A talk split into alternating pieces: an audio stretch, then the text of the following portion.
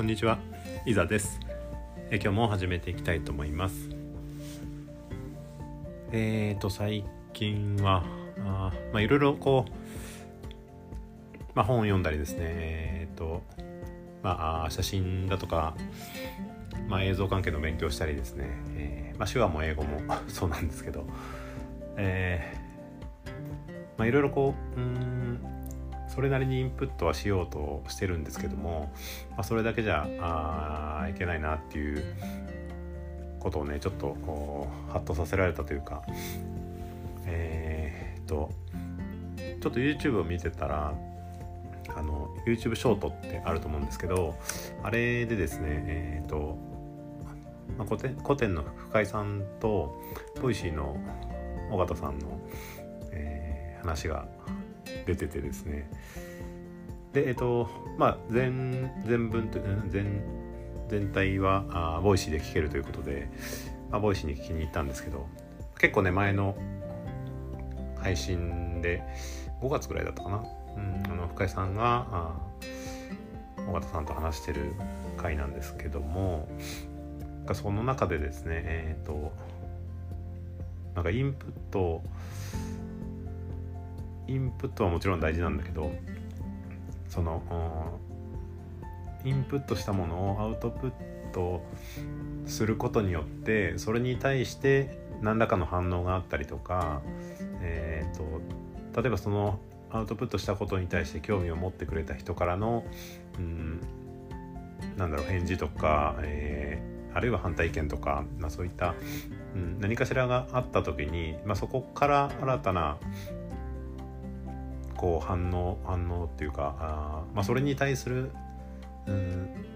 インプットというかうんなんだろう。例えば反対意見があるんだったらそれに対して、えーと、どういうことなんだろうって調べたりとかうんなんかうんと、まあ、例えばうんそれに興味を持ってる、えー、こんな人いますよって紹介があったりとかうんこんな本ありますよって教えてもらったりとか なんかそういうこう連鎖というかうんなんかそういうのがある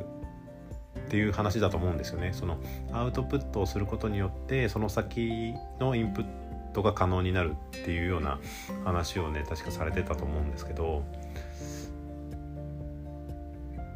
なんかこうアウトプットするためにはインプットをしないとって、えー、ちょっとね思い込んでたところがあってうんなんかただただただ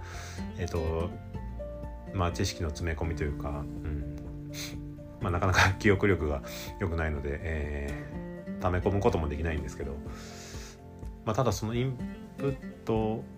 をすることによって、えー、まあそのうん得た知識だとかあっていうのを、まあ、自分なりにこう解釈して、えーまあ、実践してみたりとかうんまあ、こう思うっていうことを何かしらのこうアウトプットすることで、えー、またそこからね何かやっぱり反応がもらえたりとか、うん、あると思うので、まあ、そういったことを、うん、まあ、まあまあ、できないからこう うまく話せないんですけど、まあ、その辺をちょっとねえっ、ー、と少し意識してみたいなと、まあ、何かしら、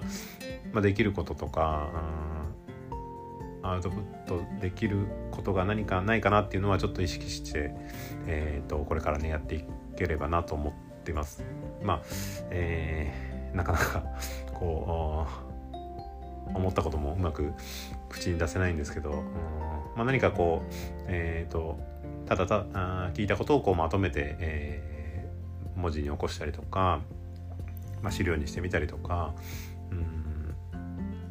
まあ本当写真とかねあの動画とかもそうだと思うんですけど、うんまあ、出してみないとその、えーまあ、受けるか受けないかとかもそうだし、えー、自分がねこう、うんまあ、いいと思ったものが、うん、同じように喜んでもらえるとかあえー、いう方もねもしかしたらいるかもしれないし、うん、ここが、